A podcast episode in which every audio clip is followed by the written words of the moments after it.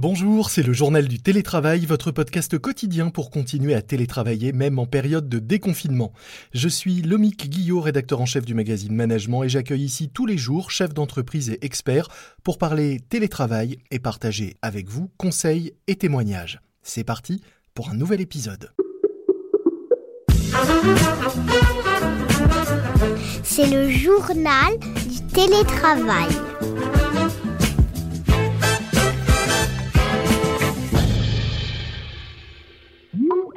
Aujourd'hui, j'accueille Victor Caro, cofondateur de Comet Meeting. Bonjour Victor. Bonjour le MIG. Comet Meeting, ce sont des salles de réunion que l'on peut louer à la demi-journée, super équipées et super décorées pour favoriser euh, soit la concentration ou bien au contraire euh, l'évasion selon les besoins.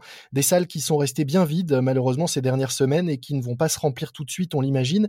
Et c'est justement parce que la période est compliquée pour euh, bon nombre d'entreprises que vous avez décidé de lancer un programme baptisé Reboot pour aider les entreprises à remobiliser leurs équipes après le confinement.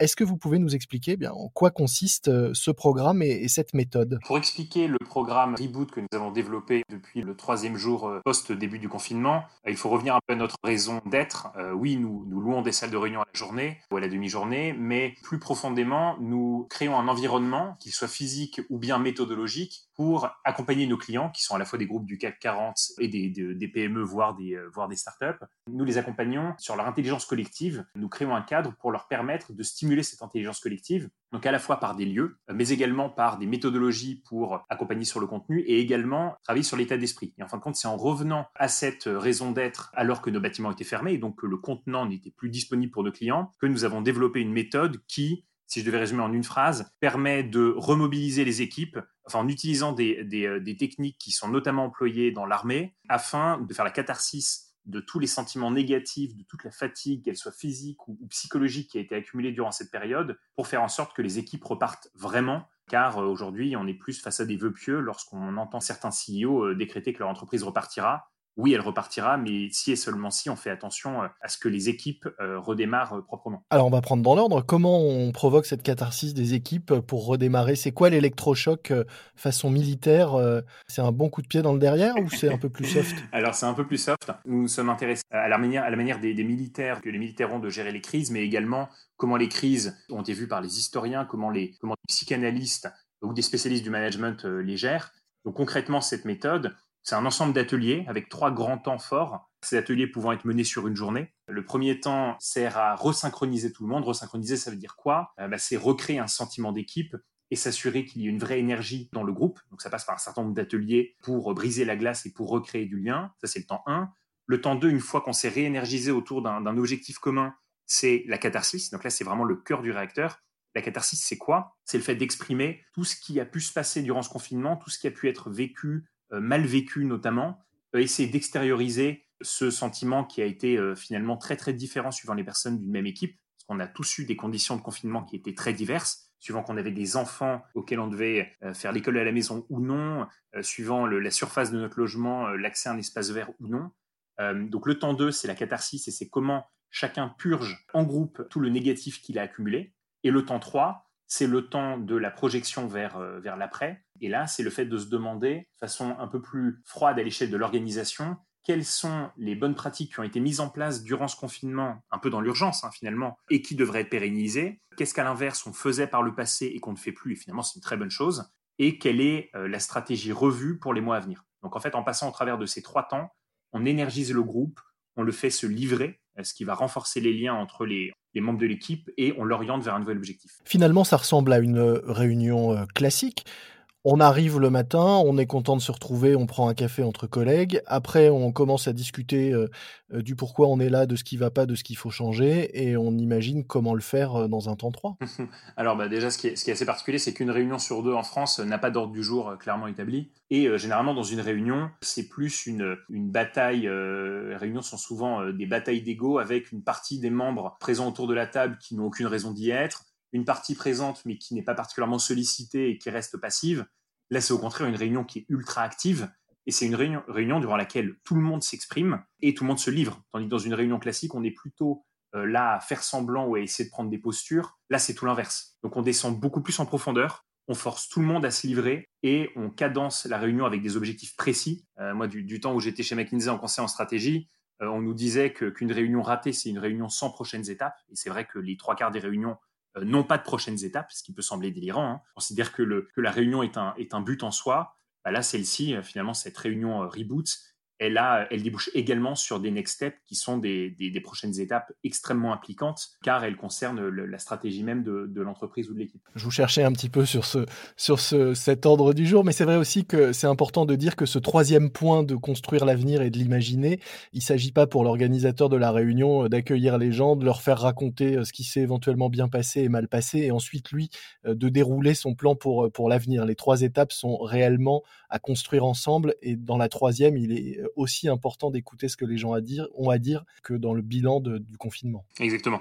Depuis le début du confinement, on entend parler de populations, on entend parler des pouvoirs publics qui nous rassurent euh, sur le fait qu'il y aura du carburant au moment où la fusée devra repartir. On entend les, euh, les CEO qui euh, rassurent leurs équipes, leurs clients, leurs partenaires sur le fait que le cap est clair et qu'ils savent où ils iront au sortir de ce confinement. Mais la question que personne ne se pose, c'est est-ce que le moteur ne sera pas rouillé? Est-ce que le moteur ne, devra pas être purgé pour bien repartir? Nous, c'est exactement notre point de vue, c'est de dire qu'il faut également faire attention au moteur que sont finalement toutes les équipes, toutes les forces vives de l'entreprise. Donc c'est de l'importance de purger ce moteur pour qu'il reparte. Ça passe par le temps 1 qui est le temps où on se remobilise ensemble, on se, on se retrouve et on recrée un, sentiment, euh, sentiment d'appartenance, on fait du, team building, on va briser la glace. Euh, ça passe par le temps 2 où vous et moi, euh, le MIG, euh, allons partager quel a été le ressenti qu'on a pu trouver durant ce confinement. Et donc, le faisant, on va se rapprocher également. C'est une vraie séance de rapprochement finalement interpersonnel. Et le temps 3, effectivement, je vous rejoins là-dessus, étant donné qu'on va construire ensemble notre avenir, alors on est en plein dans un projet de groupe qui va nous embarquer pour les années à venir. J'imagine que vous avez commencé déjà à, tester cette, cette méthode. Est-ce que vous avez eu des surprises à la fois sur le bilan qui a pu être fait de la période euh, par certaines équipes et sur la façon dont certains euh, se projettent dans, demain? Nous venons de, lancer la méthode. pour l'instant, les groupes commencent à se préparer à la vivre et vont commencer à la vivre à partir de la semaine prochaine, le temps qu'ils décident s'ils le font en physique, en digital ou en figital, hein, ce très beau mot. Donc pour l'instant, pas de retour sur euh, l'expérience. En revanche, ce qui est très intéressant, c'est de voir que les groupes abordent ce sujet de façon très différente. Certains par le petit bout de la lorgnette en se disant j'ai besoin que mon équipe recrée un petit peu de lien. Euh, de l'autre côté, euh, souvent au niveau direction générale, c'est beaucoup plus euh, largement en se disant si aujourd'hui je ne redémarre pas mon équipe, je la fais pas redémarrer proprement, alors elle va s'essouffler dans les mois à venir. Et donc, ce qui est intéressant, c'est que les, les, équipes abordent la méthode de façon différente, mais, mais notre rôle, c'est de les embarquer en disant c'est pas simplement un moment où vous allez vous retrouver, c'est un moment où vous allez devoir purger le négatif et recréer du positif ensemble. Donc, intéressant de voir que les points de vue sont différents, mais que tous s'alignent une fois qu'on échange avec eux sur euh, sur le fait que, euh, que, ce reboot est absolument nécessaire. Question euh, très pratique, est-ce que vous avez réouvert depuis le début du déconfinement vos, vos, salles et vos espaces? Et comment ça va se passer demain pour les clients qui voudront tester cette méthode en physique chez vous? Alors nos bâtiments n'ont pas encore réouvert, donc on attend de savoir si nous pourrons réouvrir au 2 juin ou s'il faudra attendre la fin du mois de juin. D'un point de vue activité physique, nos bâtiments sont encore à l'arrêt. En revanche, l'activité cérébrale de l'équipe bat son plein comment les clients vont pouvoir développer cette méthode, nous avons considéré qu'il était de notre devoir euh, de communiquer sur cette méthode euh, assez largement et de la, euh, de la rendre accessible gratuitement à n'importe qui. Nous avons aussi une méthode dense hein, qu'il faut s'approprier, il faut prendre plusieurs heures pour s'y approprier. Donc deux manières pour l'utiliser. Première manière, c'est d'aller sur la plateforme de e-learning que nous avons mise en place avec Corp Academy, sélectionner quelqu'un dans son équipe et, la former en la faisant passer au travers des, des six grandes leçons qui sont disponibles sur la plateforme. L'autre solution étant de nous solliciter pour justement que nous fassions le travail d'accompagnement et de personnalisation de la méthodologie pour les équipes euh, intéressées, ce que nous avons déjà commencé à faire avec un certain nombre de clients. Et là, elle ne se fera, la méthode ne s'appliquera pas forcément qu'en physique. Euh, nous allons la, déployer et en physique et complètement en virtuel, mais avec malgré tout euh, nos experts, tous les experts, toute la vingtaine d'experts que nous avons sollicités et qui viennent de ces différents mondes que je vous citais, ou également un mélange avec une partie de l'équipe en présentiel, dans ses bureaux ou chez nous, et le reste à distance. Nous mettrons euh, le lien dans les notes de cet euh, épisode pour ceux que ça intéresse, euh, le lien vers la plateforme de e-learning Corp Academy sur laquelle donc on peut trouver une version gratuite de cette méthode. Merci beaucoup Victor Caro. Je rappelle que vous êtes cofondateur de Comet Meeting, des salles de réunion allouées et bien plus, on l'a compris, et que vous avez mis vous avez mis à profit cette période du confinement pour élaborer une méthode afin d'aider les entreprises à remobiliser leurs équipes après le confinement, cette méthode qui s'appelle donc Reboot. Merci à vous. Merci Lomique. C'est la fin de notre JT, le journal du télétravail. Un morceau à ajouter à votre playlist de confinement, Living in the Box par le groupe Living in the Box, vivre dans une boîte. C'est ce que certains ont malheureusement ressenti pendant ce confinement. Et puis un podcast que je vous recommande, En première ligne, un podcast solidaire dont les revenus publicitaires sont reversés à la Fondation de France, un podcast qui fait partager le quotidien de ceux qui travaillent en première ligne, médecins, réanimateurs, infirmiers, aides à domicile. En première ligne, un podcast à écouter sur toutes les plateformes de podcast. Ce journal, vous le retrouvez aussi sur toutes les plateformes de podcast ainsi que sur le site management.fr. N'oubliez pas de vous abonner pour être sûr de ne manquer aucun nouvel épisode. Moi je vous dis à demain, soyez prudents, continuez à respecter les consignes et les gestes barrières, portez-vous bien et bon télétravail à tous.